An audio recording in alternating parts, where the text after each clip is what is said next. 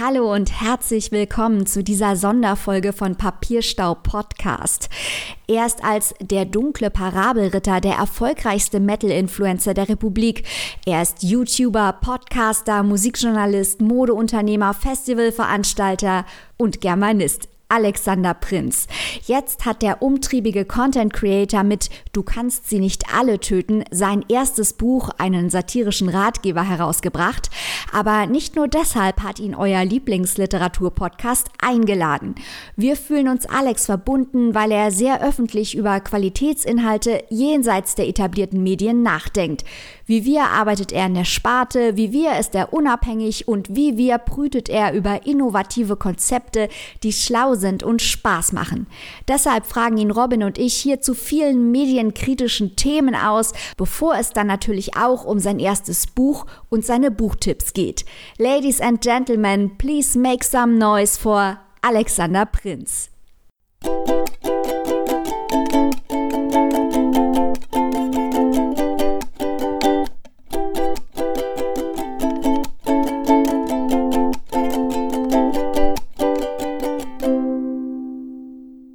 Herzlich willkommen, lieber Alex Prinz, bekannt als der dunkle Parabelritter, erfolgreicher Metal-Influencer in Deutschland, YouTuber, Music, Mu Musik, Entschuldigung. Ja, es ist, es gibt's auch gar nicht. Also ich bezweifle, dass Musikjournalismus wirklich ernsthaft als Journalismus durchgeht. Also zumindest im Metal-Bereich ist das ja alles noch sehr ich finde, Musikjournalist ist ja Journalismus. Wenn man über Musik spricht und als Leidenschaft hat, ist das doch eigentlich auch schon Journalismus, ist, wenn man das vernünftig Also im, im, im Metal-Bereich ist es eher so auf Laienbasis. Also deswegen ist es immer relativ schwierig. Also ich möchte, ich möchte mich auch gar nicht aus dem Fenster lehnen und sagen, ich sei jetzt Journalist. Ich habe. Hier grad, wir wollen hier gerade super seriös ankündigen, Alex. Das macht das nicht kaputt, ja? Okay, okay. No, Nochmal von vorne. Okay, Entschuldigung. Ich wollte, setz das gerne fort, Robin. Entschuldigung. Du hast ein Buch geschrieben. Erstmal herzlich willkommen, der Mann, der von uns dreien mit Abstand die beste Frisur hat. Lieber Alex Prinz, hallo. Das, äh, äh, hallo erstmal, Dankeschön, dass ich hier sein darf. Ich, ich finde den Kommentar gerade super, weil ich völlig zerstört bin und, und fettige Haare habe und einfach nur noch dringend irgendwie äh, mal unter die Dusche und dann schlafen muss, weil ich die letzten Tage irgendwie nicht, nicht wirklich in den Schlaf gefunden habe. Ja, bin ja jetzt quasi seit heute offiziell auch Autor und äh, das macht mich ein bisschen äh, nervös. Ach, das ist die Corona-Frische. ja, früher gab es Sommerfrische, jetzt gibt es nur noch Corona. Man darf ja auch nicht mehr raus. Ne? Dann, genau, die Frische in den eigenen vier Wänden. Hat man gute Ausreden. Kannst du schön hier bleiben, unsere Fragen beantworten? Denn du hast ja ein Ratgeberbuch, ein satirisches Ratgeberbuch allerdings, mit dem Titel Du kannst sie nicht alle töten geschrieben. Und das hier ist ja der äh, Podcast mit den harten Fakten. Deswegen sagen wir gleich, normalerweise machen wir keine Ratgeber, auch keine satirischen. Wir haben sogar das Buch von Heinz Strunk, der bei uns im Pantheon der persönlichen Helden gehandelt wird, ähm, nicht gemacht, als der einen Ratgeber, einen satirischen rausgebracht hat. Aber Regeln sind ja dafür da, dass man sie bricht. Und wir haben deine YouTube-Videos zur Ankündigung des Buches gesehen und fanden das wahnsinnig interessant, was du da erzählt hast. Kannst du hier noch mal ein bisschen was über deine Erfahrungen sagen, die du gemacht hast als Influencer, wenn es um die VÖ deines ersten Buches geht? Also erstmal vielen Dank, dass man mich da vorzieht, obwohl äh, Heinz Strunk theoretisch hier auch auftreten hätte können. Ähm? Also es ist auch in dem Sinne kein lupenreiner Ratgeber. Es, es ist wirklich also eher eine Satire mit einem, einem Ratgeberaufbau oder, oder äh, es ist, also allein die Ratgeberstruktur ist schon satirisch gemeint weil ich mich mit diesem mit dieser typischen Ratgeberliteratur und diesem How to uh, whatever Infotainment so ein bisschen auch äh, rumfetze, auch argumentativ im Buch.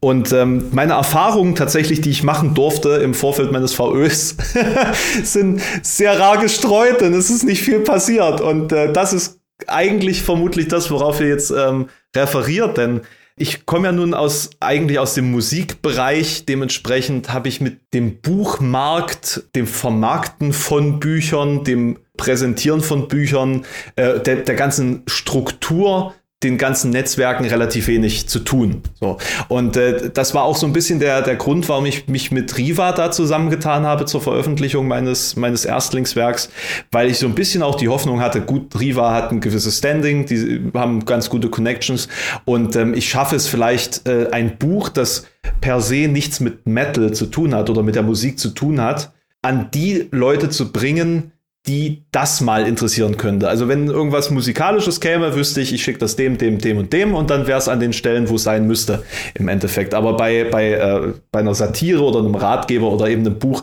das eher gesellschaftskritisch orientiert ist, ähm, da war mir das natürlich nicht klar. So und da habe ich mir die Hoffnung gemacht, ja, gut, dann schaffe ich es, meinen Namen Alexander Prinz mal ein bisschen wegzurücken von diesem äh, Prädikat, ach, der Metal-YouTuber. So. Auch so ein bisschen die Mission hinter dem Buch, weil eigentlich die äh, Festsetzung auf das Metal-Thema, was wir jetzt vermutlich im Verlauf des Gesprächs noch ein bisschen herausarbeiten werden, äh, ist schon ziemlich immanent. So. Und es hat sich herausgestellt, die ist nicht nur in meiner Wahrnehmung immanent, sondern auch in der Wahrnehmung ähm, vieler Kollegen, die da einfach gesagt haben, unserer Zielgruppe äh, äh, passt dieses Metal-Thema nicht, das interessiert die nicht, das passt einfach nicht zu dem, was wir senden. Dementsprechend können wir den Beitrag leider nicht machen. Und da sind nicht nur Bekannte von mir dabei gewesen, da sind auch Fans von mir dabei gewesen, wo ich dann von meiner, äh, von, von der Pressemitarbeiterin von Riva dann das Feedback bekommen habe, ja, die haben gesagt, die kennen dich seit Jahren, die folgen dir sogar, aber es passt halt einfach nicht. Also es hat noch nicht mal was damit zu tun, dass das Material schlecht ist, das sowieso nicht, haben sie, haben sie ja vorher nicht gelesen. Also von daher kann ich an der Stelle schon mal sagen, also damit hat es erstmal nichts zu tun. Aber eben der Ruf oder der Name ist so klangvoll in einem bestimmten Bereich, nämlich diesem Metal, äh, Rock, Musikjournalismus, dass vor allen Dingen die, die mich kennen, mich eben nicht einer anderen Sparte zuordnen können und die anderen, die mich sowieso nicht kennen, äh, die werden vermutlich auch keinen Beitrag drüber machen wollen, weil sie sich denken, pff, was ist das denn für ein Lauch? So. Genau, und ähm, so, so ist sozusagen äh, die Situation jetzt. das hat uns natürlich äh, sehr angesprochen, weil diese, diese Framing-Dynamik, mhm. die hat auch was mit mhm. uns zu tun. Denn mhm. wir als Content Creator im Literaturkritikbereich erfahren viel Unterstützung von etablierten Medien und auch von etablierten Medienmachern, die uns hinter den Kulissen unterstützen, uns Ratschläge geben, über uns berichten. Das ist unheimlich wichtig. Und teilweise erfahren wir aber auch Ablehnung und Ablehnung aufgrund unseres Contents, wie du es eben sagst, wenn die das Buch lesen und schlecht finden, ist die eine Sache. Aber wenn sie es gar nicht lesen und trotzdem schlecht finden, das ist ein Problem. und äh, wir erfahren auch teilweise Ablehnungen nur, weil wir ein unabhängiger Podcast sind und nicht etablierte Strukturen vorweisen, auch gerne nicht vorweisen, weil wir können so ja einfach genau das machen, was wir möchten. Wir machen das ja auch alles völlig frei und ähm, haben aber auch natürlich auch viel Unterstützung und gerade du wirst es ja auch viel kennen, ne? Also, dass man irgendwie äh, gerade als Content Creator in so eine Schublade gesteckt wird. Gerade es gibt ja auch viel in dem Bereich auch sehr viel Schrott, irgendwie auch viel, ne? Also Leute, die schlechte Kritiken schreiben oder Verlagswerbung machen oder sonst sich irgendwie als Journalismus tarnen und du wirst bestimmt auch häufig mit Leuten verglichen, mit denen du bestimmt nicht verglichen werden willst. Montana Black oder vielleicht Billy oder Dagi oder solche Leute, die halt gerne bei den YouTubern in einen Topf geworfen werden. Wie gehst du denn mit deiner Rolle als Content Creator um äh, im Buchmarkt und vielleicht auch generell. Hm. Äh, ist tatsächlich ganz faszinierend, weil ich glaube, ich habe ähm, einen, einen Bereich, äh, eine, eine Zielgruppe ausgewählt, die sehr kritisch ist. Und dementsprechend ist gerade die doch eher kommerzielle Figur des Content Creators, also zumindest kommerziell im Hinblick auf etwas so unkommerzielles wie den Metal Underground Bereich, sage ich mal, äh, ist die natürlich ein rotes Tuch für, für viele Bereiche. Also als ich angefangen habe, war der Hate noch nicht so groß, weil da war ich ja Underground, da war es ähm, da war es relativ gut, dass da jemand einfach aus seiner, aus seiner eigenen Leidenschaft was herausgemacht hat. Das äh, habt ihr bestimmt auch so als Feedback damals äh, bekommen, als ihr angefangen habt, dass man einfach mhm. irgendwie auch so durch diese, diese Leidenschaft, die man auch verströmt beim ähm, sich beschäftigen mit Inhalten und der Thematik, ähm, dass man da auch erstmal frischen Wind reinbringt und auf der anderen Seite die Leute begeistert, die vielleicht nur Inhalte gewohnt sind, die von Magazinen aufbereitet worden sind und keinen persönlichen Touch haben. Und das ist das, was ich persönlich am allerwichtigsten finde, nämlich, dass äh, so viel von der eigenen Person vom Creator drinsteckt. Also wenn die das wegen ihrer Leidenschaft macht und nicht wegen des Geldes. So. äh, und im Metal machst du nichts wegen des Geldes, weil das kommt eh nicht. So. Im Buchmarkt übrigens auch nicht. Willkommen in unserem Leben. genau. Ähm, und dann wurden das mehr Abonnenten und mehr Abonnenten und mehr Abonnenten und dann äh, kam dann irgendwo so diese Schwelle, wo der Underground das dann kacke fand, weil es zu bekannt war und zu populär war. Äh, und die großen etablierten Medien oder, oder ähm, ja, so viele gibt es jetzt im Metal in Deutschland nicht, die fanden es auch kacke, weil es war eine offensichtliche Konkurrenz und vor allen Dingen eine Konkurrenz, mit der sie nicht mithalten konnten, weil sie alle Trends verschlafen haben. Und auf der anderen Seite eben auch diese Hybris der Unangreifbarkeit die sie die letzten 30 Jahre aufgebaut haben, als der Metal mal in war. Ne? Seitdem ist es ja nicht mehr so, dass sie aus dieser Hybris heraus eben auch ähm, völlig unterschätzt haben, was da kommt. Und ähm, das war leider auch so der Moment, wo sich einige, ich möchte es jetzt nicht sagen Feindschaften, aber so ein paar Verstimmtheiten äh, ergeben haben, beidseitiger, also beid, beiderseits, mhm. wo von meiner Seite dann auch viele Ansätze zur Kooperation kamen, äh, Anfragen, äh, an, den, an den Metal Hammer beispielsweise für die eine, eine Videokolumne zu machen oder Glossen zu schreiben. Ging auch an, an den Rockhard. Also da ist eigentlich niemand, ähm, der jetzt sagen kann, äh, uh, also der hat uns aber nie äh, seine Hand zur Kooperation gereicht. Das ist schlicht und ergreifend äh, falsch. Und man hat sich eben auf Konfrontation und ähm, tatsächlich auch auf, auf Shit-Talk und auf ähm, Toxisches hinter den Kulissen verlassen, eben vermutlich wieder komplett aus dieser Hybris heraus.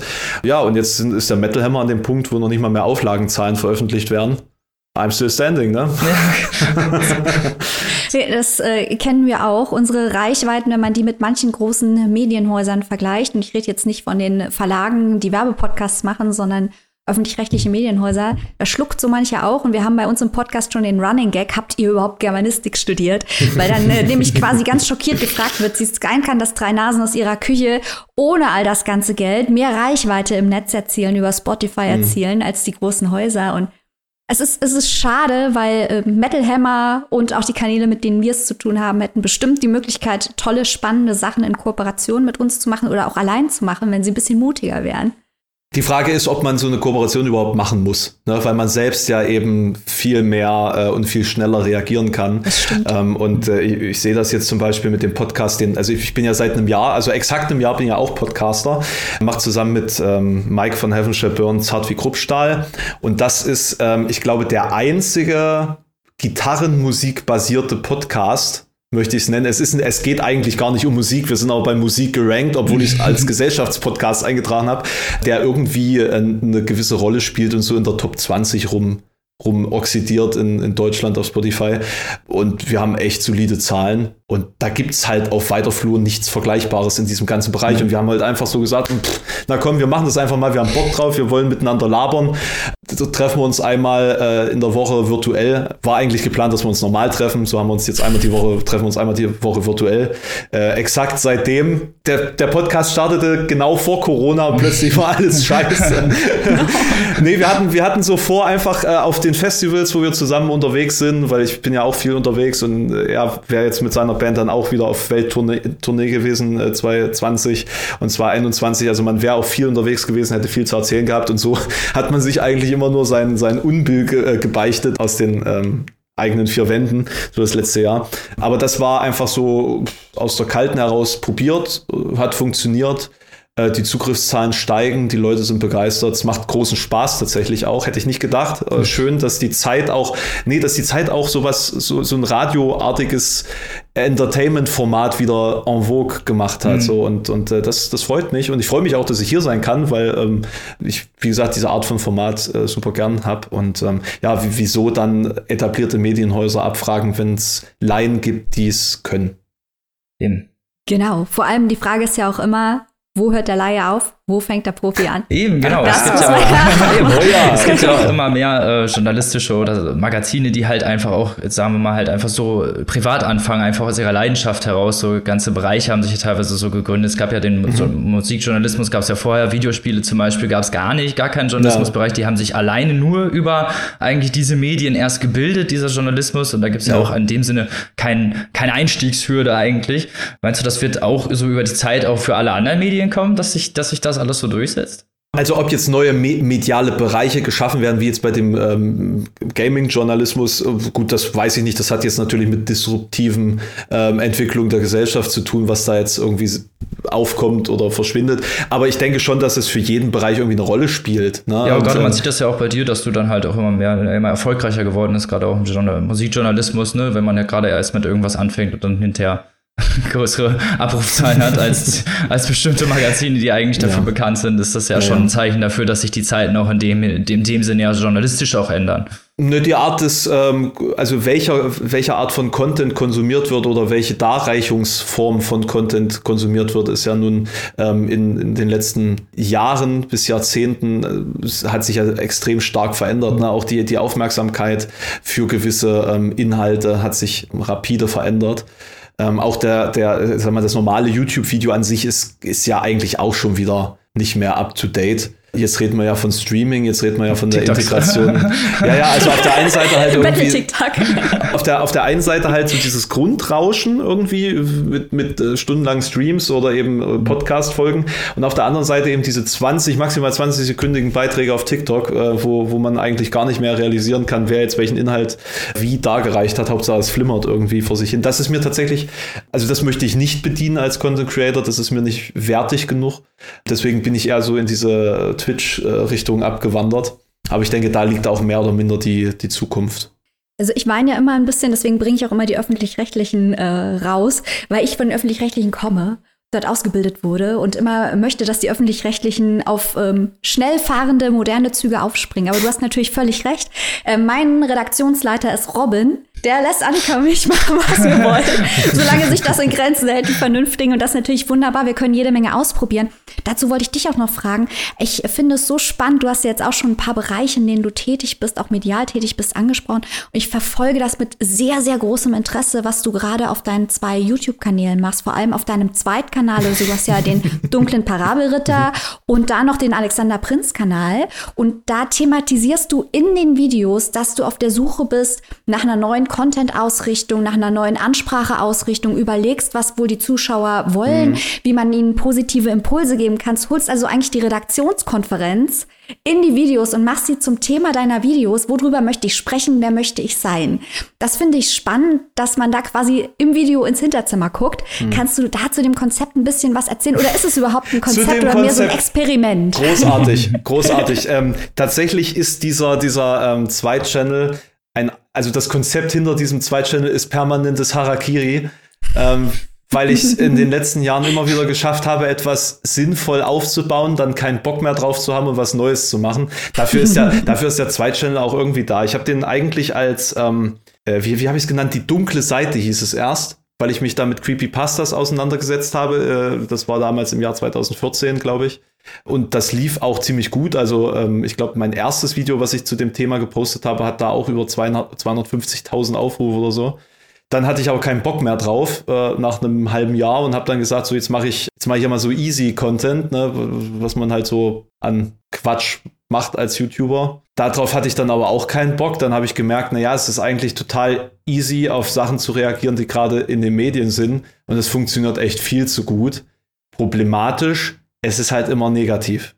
Na, die Hype-Themen sind immer negativ besetzt, außer man ist jetzt beispielsweise ein Apple-Gadget-Kritiker ähm, oder so, dass man irgendwie mit Sachen, äh, mit, mit äh, Produkten sich auseinandersetzen kann oder so. Aber da habe ich, also das ist mir halt nicht kulturell genug. äh, da bin ich halt ein bisschen ähm, eingeschränkt in meiner ähm, Dehnbarkeit, in meiner Flexibilität.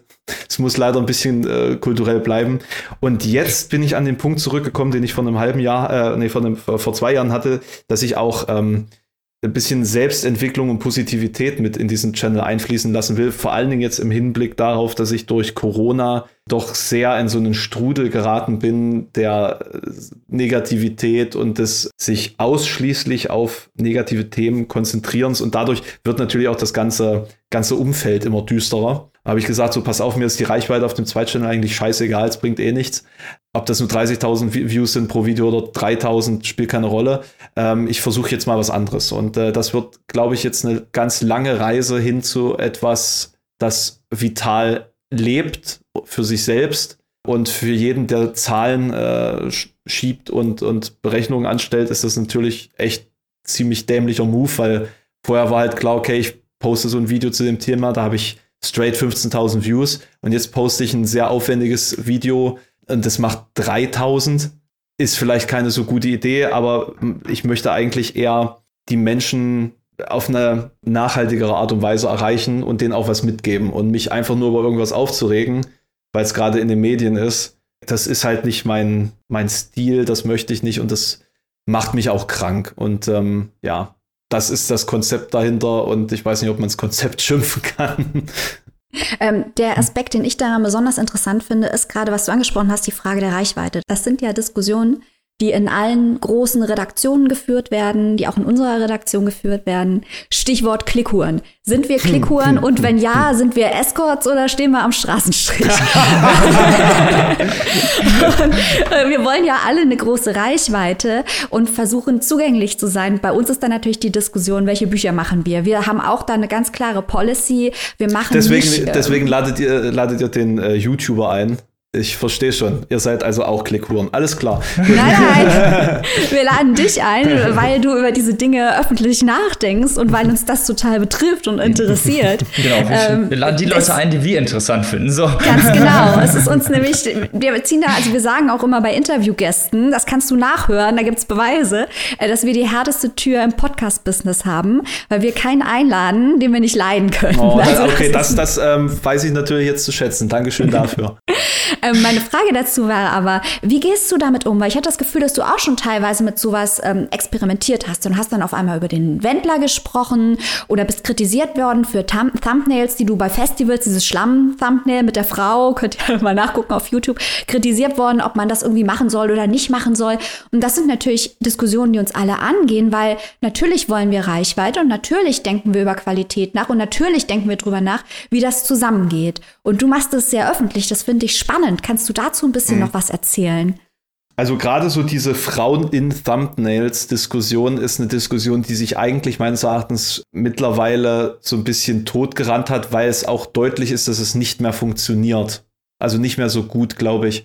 Im Jahr 2014, 2015 war das noch anders. Da hast du ein bisschen nackte Haut aufs Thumbnail gepackt und hast gewonnen. Instant, egal was für ein Thema. Also das war, es war halt einfach ein Quick Win, wie man so schön sagt. Und äh, du kannst niemanden vorwerfen, dass er äh, diese Abkürzung nimmt, wenn in diesem Content noch Qualität versteckt ist. Ne? Also ich finde es nachvollziehbar, wenn man sagt, ja, ich habe etwas, da steckt äh, viel Wertigkeit drin, aber es muss irgendwo auch an den Endkunden gebracht werden. Die Frage ist natürlich, ziehst du damit Konsumenten an, die du haben willst? So. Und das ist, glaube ich, die, die ewige Suche, die, die jeden Content Creator umtreibt. Und äh, wenn ich bedenke, dass das Buch ist jetzt, äh, heute ist der erste Verkaufstag, aber ich weiß ja ungefähr, was wir für Zahlen haben. Ich kann es ja auch ein bisschen vergleichen, was äh, jetzt andere Creator, die gerade veröffentlichen, an Reichweite haben und was die an Büchern verkaufen. Also ich würde schon behaupten, dass ich, trotz dessen, dass ich jetzt nicht so ein riesengroßer Creator bin, eine ganz gute ähm, ähm, äh, sag mal, ähm, Engagement Rate erzeugen kann oder, oder hab. Ne? Und dass die Leute sich wirklich drum scheren, wenn ich was mache. Und deswegen ist es eine relativ vitale oder sehr, sehr starke Community, sage ich jetzt mal. Und ich bin auch sicher, ich meine, ich mache das fast ein Jahrzehnt. Das muss man sich auch mal auf der Zunge zergehen lassen. Ne? Also ich kenne wenige, die ähm, 2012 angefangen haben, die überhaupt noch YouTube-Videos machen. Ähm, jetzt mal so äh, Leute wie Cold Mirror oder LeFloid äh, außen vor gelassen. Ich glaube, ich bin da zumindest so immer so ein bisschen an dem Schicksal vorbeigeschrammt, dass ich mich zu sehr für Klicks verkauft habe. Ich hatte tatsächlich auch im Jahr 2017 so einen Wendepunkt, wo ich mich entscheiden musste, in welche Richtung gehe ich. Da war ich mit mehreren Videos hintereinander in den Trends, immer relativ weit oben, also bis, also auch mal Platz 1, glaube ich. Das lief gut, da hatte ich so den Dreh raus, wusste, wie der Algorithmus funktioniert und habe mich dann aber für den Metal entschieden. Ja, und habe mich dagegen entschieden, weiter in diese Sparte, in diese Kritikersparte reinzuhauen. Und das war die Zeit, in der ich ziemlich easy von äh, 75.000 Followern auf 120.000 hoch bin. Also das ging richtig ratzfatz damals. Aber ich konnte das mit mir nicht ausmachen und ähm, vielleicht wäre das die Idee gewesen, dann wäre ich jetzt reich und berühmt. Ähm, so sitze ich jetzt hier und ähm, Darfst mit uns hast, reden. Hast aber deine Seele wenigstens nicht verkauft. Und mir geht's trotzdem gut. Also es ist ja jetzt, also, also ich möchte damit sagen, es ist jetzt nicht so, dass es mir deswegen mega schlecht geht und ich diese Entscheidung bereue. Ja, ich weiß nicht mehr, auf welchen Punkt ich eigentlich hinaus wollte. Du hast zumindest die Frage beantwortet. Ja, Gott sei Dank, das ist selten, selten genug, selten genug der Fall. Was ich jetzt noch eine Anschlussfrage hätte, das ist ja gerade gesagt, auch gerade, in, es gibt ja sehr, sehr viele äh, Dinge, die man auch beachten muss, einfach gerade beim Content Create, eine Reichweite, man muss die Fans beachten, man muss gucken, dass man eine verlässliche äh, Fanbase natürlich auch hat. Es bringt ja auch nichts, wenn man dann mal so ein durch Lauf, so eine Durchlauftür hat und die rein und wieder rauskommen, so, weil ihnen dann das nächste Video direkt wieder nicht gefällt. Und in dem Sinne, du hast es ja vorhin schon kurz erwähnt, dass es schwierig ist, so ein bisschen so neuen Content zu machen oder beziehungsweise mhm. vielleicht mal so ein bisschen so eine Richtung zu ändern. Ähm, inwiefern glaubst du denn, dass man dann seinen Content noch so ein bisschen variieren kann, weil auch die Zuhörer verändern sich ja über die Zeit und Zuschauer verändern sich über die Zeit ja mit einem? Das ist ein ganz, ganz schwieriges Thema. Und äh, wenn, wenn du da den Heiligen Gral schon äh, gefunden haben solltest, dann äh, zeig ihn mir mal bitte. Ich will ihn auch noch ganz kurz angucken. Nee, ich ähm, bin auch nur auf der Suche, deswegen. ich frage nach Pilgertipps. Ich muss, da, ich muss da noch nicht mal draus trinken. Es äh, geht einfach nur darum, dass irgendwie selber. Nee, also das ist tatsächlich auch meine ewige Queste. Da bin ich auch noch nicht zur endgültigen Lösung gekommen. Tatsächlich mhm. finde ich es relativ schwierig, sich zu verändern, wenn du einmal ein festgefahrenes Image hast. Und das ist ja im Endeffekt der Grund, warum wir jetzt hier sitzen eigentlich. Das hat ja sozusagen dieses Thema aufgeschlossen, dass ich nach außen hin halt auch schon so ein festes Thema habe als mein Image. Und das sehen meine Zuschauer dummerweise genauso, dass wenn ich Themen ohne Metal mache, es gleich, also mehrere hintereinander, mehrere Videos hintereinander, dann gibt es dann gleich Stress. Aber jetzt machen wir Themen ohne Metal. Wir sind ein Literaturpodcast. Du bist ein Autor. Erzähl doch mal bitte, worum geht's in deinem Buch und warum hast du es geschrieben? Also tatsächlich wollte ich schon immer ein Buch schreiben. So, das klingt doof, aber äh, ich habe immer irgendwie wahnsinnig gerne gelesen. Ich war, war wirklich ein Buchkind und habe das auf viele verschiedene Arten und Weisen versucht, habe mal ein ähm, Fantasy-Epos mir erdacht, also wie man das halt so macht mit elf, zwölf Jahren, dann malt man sich ganze Landkarten und denkt sich da richtig viel aus. Es sind tatsächlich 600 handschriftliche Seiten dabei rumgekommen. Aber ja, gut, das, ich meine, ich bin ja jetzt nicht hier Christopher Paolini, dass ich da mit zwölf so ein Aragon droppe. Wobei ich bezweifle, dass er es wirklich selber geschrieben hat. Aber das ist ein anderer Punkt.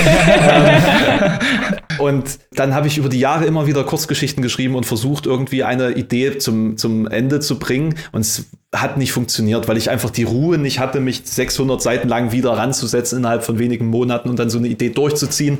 Äh, und ständig sind irgendwelche Ideen, die ich dann in Form von Konzepten und, und Büchern gegossen habe, sind dann äh, anderweitig veröffentlicht worden. Beispielsweise äh, Ready Player One hatte ich eine ähnliche äh, Story auf der Tasche im Jahr 2000. Ach, wann waren das?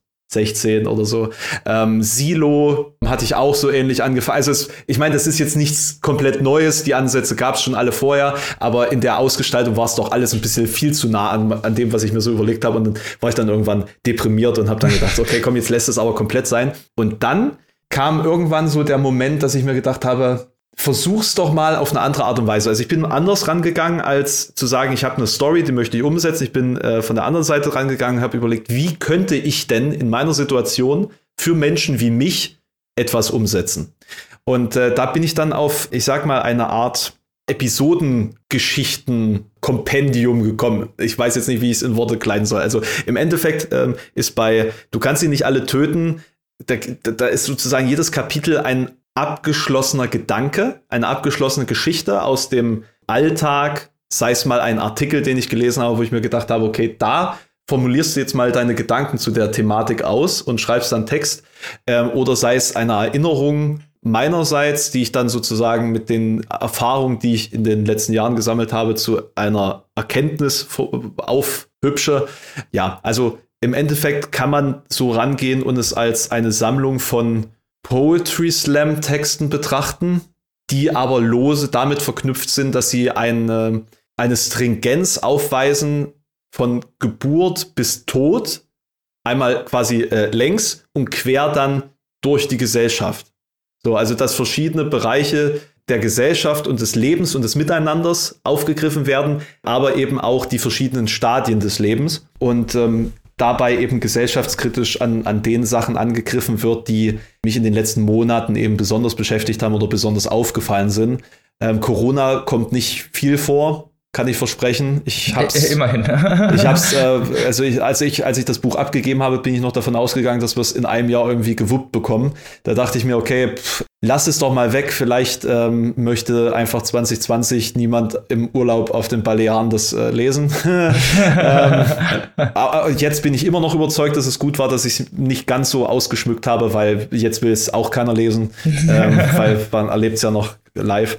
Genau. Und ähm, das ist sozusagen, worum es geht und auch der Grund, warum es so geschrieben ist, wie es geschrieben ist. Es ähm, ist ein bisschen verbal, äh, verbalisiert. Also ich habe es versucht in einer Art, ähm, man muss sich vorstellen, der Ratgebergedanke lebt dadurch, dass ich mich als Ratgeber sozusagen in Form des Ansprechenden, äh, wie in einem Video, an meinen Leser oder meine Leserin richte und ihr sozusagen äh, ein bisschen was erzähle aus dem Leben und äh, sie währenddessen äh, quasi links und rechts, links und rechts abwatsche, wollte ich sagen.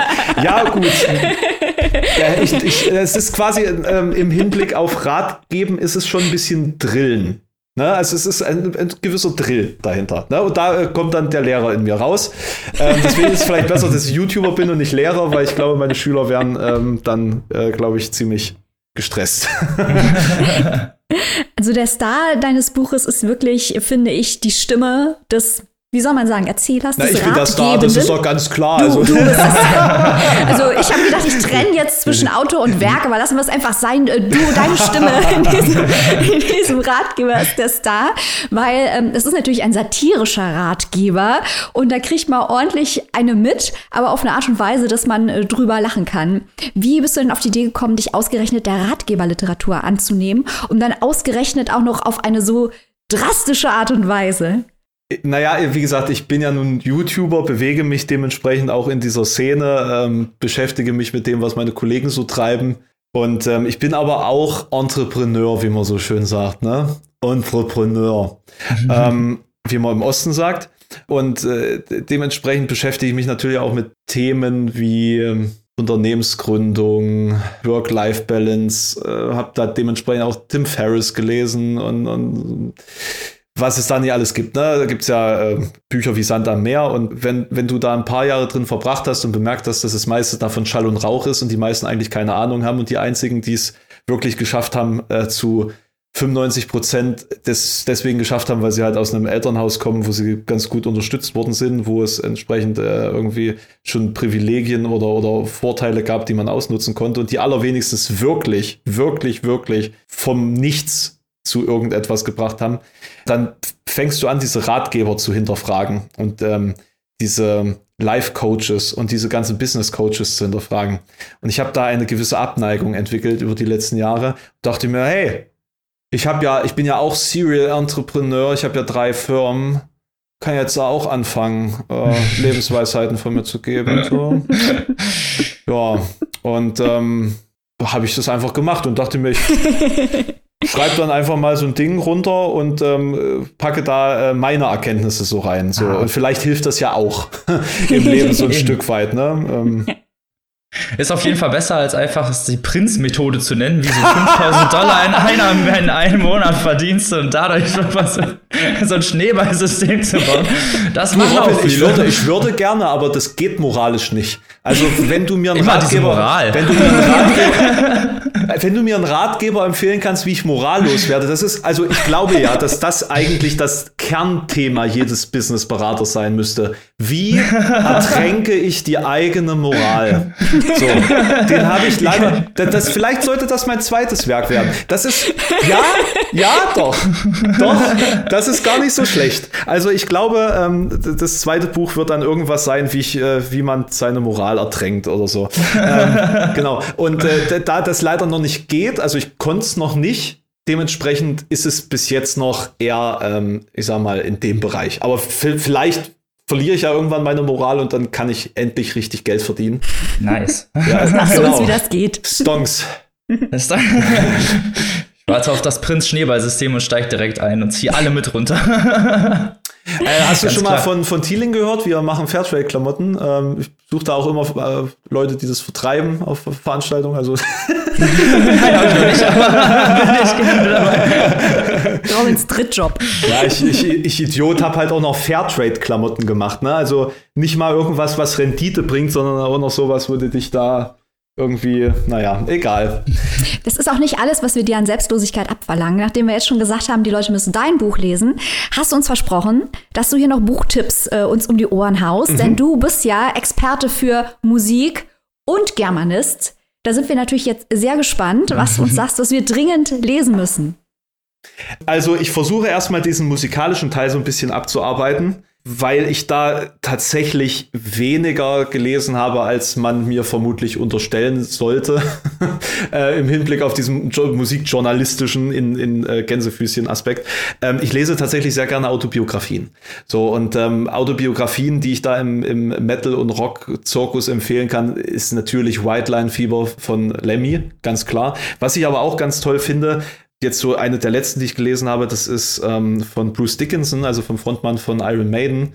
Die Autobiografie, die fand ich auch sehr persönlich und sehr spannend. Ich, ich äh, finde gerade bei Musikerkarrieren und äh, den Laufbahnen immer diesen Zufallsaspekt so spannend, beziehungsweise dieses, also es ist natürlich am Ende vermutlich weniger laissez-faire im Hinblick auf Anstrengung und den Willen voranzukommen, als behauptet wird in den Autobiografien. Aber es klingt immer so, man hat einfach gemacht, worauf man Bock hatte und irgendwann ist es, hat's Schnips gemacht und dann hat es funktioniert, weil man zufälligerweise den Nerv getroffen hat. Vielleicht ist es am Ende halt wirklich das, dass man zufälligerweise der, der Ausersehene oder die Ausersehene war, die zufälligerweise gerade das gemacht hat, was in sein sollte, ne? wo der, der Mainstream gesagt hat, das ist es, deswegen funktioniert das jetzt. Ähm, ich weiß es nicht, ich bin kein Musiker, aber ich finde es immer sehr spannend, das zu glauben, dass, dass man einfach mit dieser Einstellung rangehen kann und sagen kann, ich habe Bock drauf, ich mach's und am Ende bin ich ein Superstar. Ne? Und äh, vielleicht ist das auch so ein bisschen meine eigene Hoffnung gewesen, weswegen ich mit YouTube angefangen habe. Nee, ähm, es gibt aber auch noch andere Bücher. Ich habe hier tatsächlich mal auf den Schreibtisch zwei gelegt, die ich aus verschiedenen anderen Bereichen dann noch empfehlen kann. Beispielsweise im äh, ökonomischen Aspekt. Natürlich ist Musik, das Musikbusiness ist natürlich ein Business. Ne? Und da geht es um Geld und die wenigsten Euronen verdienen die, die die Kunst machen. Das ist ja im Buchmarkt nie anders. Äh, äh, attestiere ich jetzt mal. Ich weiß jetzt ja nicht, wie das wirklich so ist, aber ähm, ich gehe jetzt mal davon aus, dass äh, hier auf dem Weg äh, zum ja, Künstler so. sehr, sehr viel ähm, woanders hängen bleibt. Mhm. Ähm, red jetzt nicht über meinen Vertrag mit Riva, da ähm, Ne? Also es ist ja. So, ähm, Hätten wir jetzt auch nicht gefragt. Äh, sowas, das, sowas gehört sich nicht, das, das, haben wir schon gelernt. Das, ähm, was ich als ein sehr, sehr großartiges Buch empfinde, wenn man verstehen will, wie Musikbusiness funktioniert. Und wenn du dein Kind davon überzeugen willst, was ordentliches zu werden und nicht Musiker, dann, dann solltest du ihm Alan B. Krugers Rockonomics antragen. Das habe ich zufälligerweise in Edinburgh in einem äh, Buchladen entdeckt, als man noch reisen konnte damals. Und äh, das ist ein ähm, ehemaliger ökonomischer Berater von Barack Obama, der die Wirtschaft der Vereinigten Staaten anhand der Musikindustrie erklärt hat. Also welche Konzepte von äh, übertragbar sind auf die Gesamtwirtschaft, wie das funktioniert und äh, Superstar-Markets erklärt, ne? also quasi darum geht, wer verdient äh, quasi das meiste Geld. Also hast du beispielsweise den größten Künstler eines Genres und der verdient immer doppelt so viel wie der zweitgrößte Künstler. Der zweitgrößte Künstler verdient doppelt so viel wie der drittgrößte Künstler und danach ist eigentlich Schicht. ja, genau. Also ähm, da lernst du so Dinge wie, dass Musik das am meisten nachgefragte Produkt und das am schlechtesten vergütete Produkt ist. Weil, also wenn du hochrechnest, wie viel Minuten Musik am Tag pro Person gestreamt werden und wie viel pro Minute sozusagen bezahlt wird, das ist, hm. also du weinst, du weinst wirklich. Es ist ein sehr, sehr spannendes Buch, gibt einem sehr neue Erkenntnisse, äh, hilft einem auch, wenn man wirklich seine Musik kapitalisieren will, glaube ich also klar, das System zu verstehen ist immer ganz gut, wenn du es meistern willst. ähm, um das System zu verstehen, äh, kann ich auch Kill Your Friends empfehlen von John Niven. Das hat mir paradoxerweise mein damaliger Manager empfohlen. Ähm, da geht es um Manager. also, also, ihr müsst euch vorstellen, äh, in diesem Buch, das hat damals sehr für Furore gesorgt. Da geht es um Manager im Musikbusiness.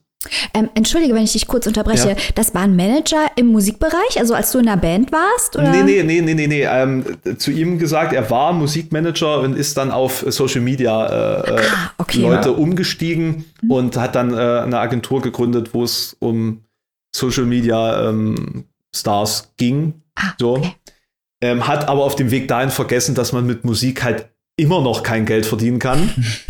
und äh, da war einfach bei dem, was ich an Umsatz da generiert habe, eine Null zu wenig dran. Und da kann man dem das natürlich nicht verübeln, dass er dann gesagt hat, Alex, ich mag dich ja persönlich, aber ja, genau. Nee, ähm, du bist mir halt einfach zu arm. Naja.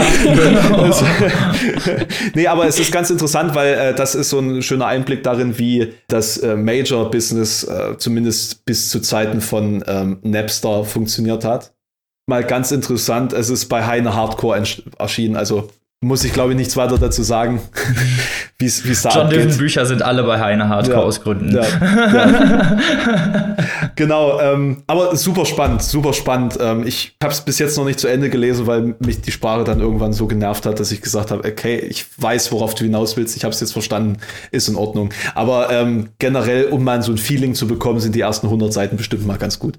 So, genau. Und äh, dann ist natürlich die Frage, was ich so generell an, an Büchern ganz gern mag oder oder, oder wo ich sagen kann, dass die mich äh, irgendwie langfristig beschäftigt haben oder beeinflusst haben. Da muss ich sagen, habe ich so, eine, so einen interessanten Verlauf, sage ich mal. Und ich glaube, das ist, da ist viel dabei, was man so generell in der Metal-Szene so feiert. Na, also da bin ich eigentlich relativ Klischee. So die ersten Sachen, wo, an die ich mich erinnern kann, dass ich sie gelesen und geliebt habe, waren Poe, der Hobbit. Solche, also wirklich, also richtig so richtig Klischee.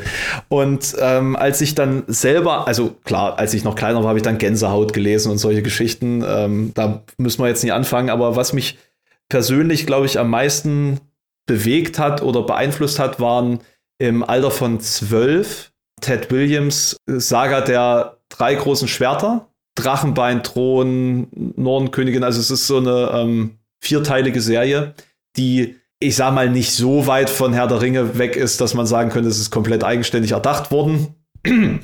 Aber ich fand's besser. So. Also Ted Williams generell einer der größten Autoren aller Zeiten. Lasse ich jetzt hier einfach mal, droppe ich jetzt mal hier an dieser Stelle. Ein weiterer der größten Autoren aller Zeiten ist natürlich Umberto Eco. Und äh, das Foucault'sche Pendel ist etwas, das mich generell psychologisch sehr beeinflusst hat und das mich auch in Zukunft vielleicht beeinflussen wird, weil ich mir überlegt habe, dass ich mir das ein bisschen als Vorbild für einen Krimi nehmen möchte, weil ich jetzt gerade Bock habe, einen Krimi zu schreiben. Mal gucken. Vielleicht ist das jetzt nur so ein Hirngespinst. Ich weiß ja nicht mal, Frage an euch, wie ist das so, wenn du als Autor anfängst, Satire zu schreiben, darfst du auch was anderes schreiben?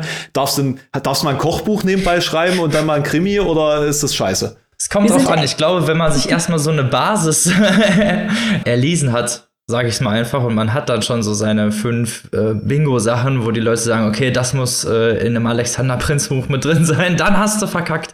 Aber so am Anfang kannst du es noch machen eigentlich. Ja. Äh, was sagst du, Maike?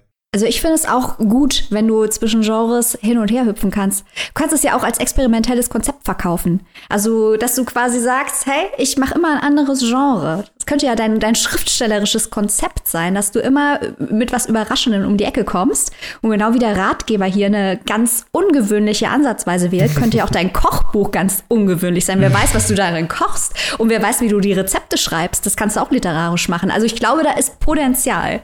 Ich habe auch schon ein komplettes Kinderbuch im Kopf tatsächlich. Also es ist völlig absurd, weil das war jetzt ein zynischer Ratgeber, aber ich habe wirklich ein Kinderbuch im Kopf, weil ich ähm, mein, in meiner Kindheit eine ganz tolle Geschichte mir ausgedacht habe. Rund um so ein Baumhaus. Und äh, ich glaube, das muss ich irgendwann, das muss ich irgendwann zu Papier bringen. Und ich glaube, das kriege ich auch schön ausgestaltet. Aber ich glaube, Kinderbücher, der Fitzek ist mittlerweile bei Kinderbüchern angekommen. Ich glaube, da brauchst du ein paar Jahre der Akzeptiertheit, dass du Kinderbücher schreiben darfst. Aber der Fitzek ist doch kein Maßstab für uns, jetzt mal ohne Quatschen. Was soll denn das heißen? Oh ja, Fitzek, nein, das soll's heißen. Noah fand ich nicht schlecht, muss ich sagen. Okay. Weil, also, äh, äh das. Für ein Krimi.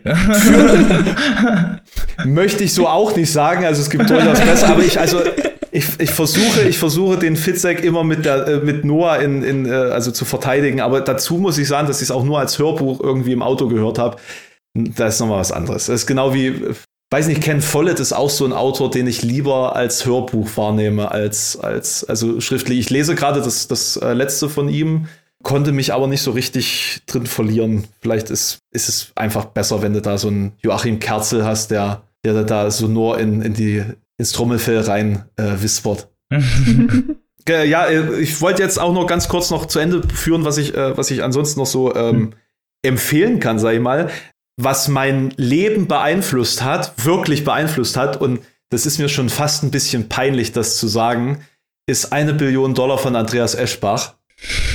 Sprachlich vielleicht jetzt nicht der Heroe, aber das Buch ist so wichtig. Also rein, wenn du verstehen willst, wie Gesellschaft funktioniert, so als junger Mensch, welche Position im Leben solltest du dir wählen und an welcher wirst du quasi im Zahn, äh, zwischen den Zahnrädern der Gesellschaft zerrieben. Und da war ganz simpel, wirklich ganz simpel die Erkenntnis äh, irgendwo zweiten Drittel des Buches, dass für andere Arbeiten sich nicht lohnen kann. Weder für dich noch für deine Zukunft noch für deine Persönlichkeitsentfaltung, sondern dass du deinen eigenen Weg gehen musst im Endeffekt. Und also das war so das Destillat, das ich da mitgenommen habe. Mal abgesehen davon, dass es ein sehr spannendes Buch ist, weil es darum geht, dass jemand eine Billion Dollar erbt und sozusagen schneller einen Ferrari durch Zins und Zinseszins verdient, als er sich Ferraris kaufen kann. Ja, und was machst du mit dieser Menge Geld? Also es ist einfach etwas, das sehr lebensnah ist, glaube ich. Äh, nee, äh, fand ich, fand ich einfach sehr inspirierend und das hat mich auf diesen Weg geführt, auf dem ich jetzt bin. Also ich kann wirklich sagen, durch das Buch habe ich meine Unternehmen, bin ich selbstständig geworden. Das hat mich dazu geführt, auch wenn es jetzt kein wirklich krasser Business-Ratgeber oder so ist, aber irgendwie hat es mich dazu gebracht, dass ich ähm, ich kann mich noch dran erinnern, das war irgendwann in meiner äh, Studentenbude, ich habe einen Boden gewischt und nebenbei das Hörbuch gehört, nachdem ich das Buch schon längst mal gelesen hatte, vor einigen Jahren. Und plötzlich hat es Klick gemacht. Ich habe es wirklich gemerkt, wie es eingerastet ist und ich ge gemerkt habe, das ist der Moment, wo, wo, du, wo du begriffen hast, welchen Weg du gehen musst. Ja, deswegen muss ich das an der Stelle echt erwähnen und ähm, mhm. So, das ist so mein, das sind so meine, meine Favorites, wo ich sage, da, da bleibe ich immer mal wieder hängen, wenn da was Neues kommt. Ich möchte dich auf jeden Fall noch kurz dafür feiern, dass du uns im Vorgespräch gesagt hast, dass du an der Uni ein Seminar gemacht hast zu Christian Krachts Imperium. und wir sind ja hier die Ultra-Christian Krachts-Fans. Äh, keine Papierstopp-Podcast-Folge ist komplett, ohne dass sein Name einmal gefallen ist. Also Gott sei Dank haben wir das auch nochmal geschafft. Immerhin das einmal noch. Aber ich, ich, ich finde es ich find's tatsächlich äh, sehr bereichernd, was, was wir da in, in, im Studium an Tiefgründigkeit gelernt haben. So, dass man, also Naturalismus beispielsweise als Gattung, ja, äh, würde man sich so nie mit auseinandersetzen. Vor allen Dingen, weil da viel politisch auch nicht mehr tragbar ist, in keinster Weise. So. Oder, oder Sachen wie expressionistische Literatur. Wann liest du mal Tropen von Robert Müller? Beispielsweise. Das ist der, also das ist der Wahnsinn. Das ist ein absoluter Augenöffner, dieses Buch. Ich habe ich, glaube ich, schon viermal gelesen und erst nach dem dritten Mal verstanden, glaube ich. Und wenn überhaupt, weiß ich nicht, vielleicht habe ich es immer noch nicht verstanden. Also dahingehend ist es schon spannend. Ähm, aber das möchte ich an der Stelle nochmal klarstellen. Das war im, im Vorgespräch, hatte ich das nochmal aufgegriffen. Ich bin ja in dem Sinne kein Germanist. Ich sage das nur immer, weil unser Lehramt, Gymnasium, äh, Deutschstudium de facto dasselbe ist wie Germanistik, nur eben mit einem etwas anderen Stundenplan, aber wir sitzen in denselben äh, Seminaren, wir haben dieselben Themen. Es ist halt nur mhm ein paar Module Pädagogik mehr und dafür ein paar im Kreis sitzen und über Literatur sprechen, Stunden weniger als Germanistik. So. Und deswegen, so weit ist es nie entfernt. Also in unserem Buch bist du Germanist. Das ja. Und wir werden auch auf jeden Fall dein nächstes Werk lesen, ob es ein Kinderbuch ist, ob es ein Kochbuch ist, ob es ein Krimi ist. Herr damit. Ein Kinderkrimi, ein Kinderkrimi wird es. ein kulinarischer Kinderkrimi. Ein kulinarischer Kinderkrimi. Wenn du dann noch Gartentipps dabei hast, ne, dann hast du aber ein Potpourri geschafft. Nee, Heimwerker. Heimwerker. Heimwerker, ah. Das. Lieber Alexander, vielen Dank erstmal für, dass du dir die Zeit genommen hast, uns hier ja, uns mit hier zu sitzen, äh, uns über deinen dein Content Creator, dein Marketing, dein Buch, über alles zu berichten, was dich so bereichert und ja, interessiert. Und wir haben uns natürlich auch sehr gefreut, dich hier begrüßen zu dürfen. Das Dankeschön und, gebe ich so zurück. Dankeschön, dass ihr Zeit äh, für mich hattet, sozusagen. Klar, und dann, wir sind auf jeden Fall sehr gespannt auf dein nächstes Werk und wünschen dir, genau, alles Gute. Dankeschön. Tschüss. Tschüss. Ciao. you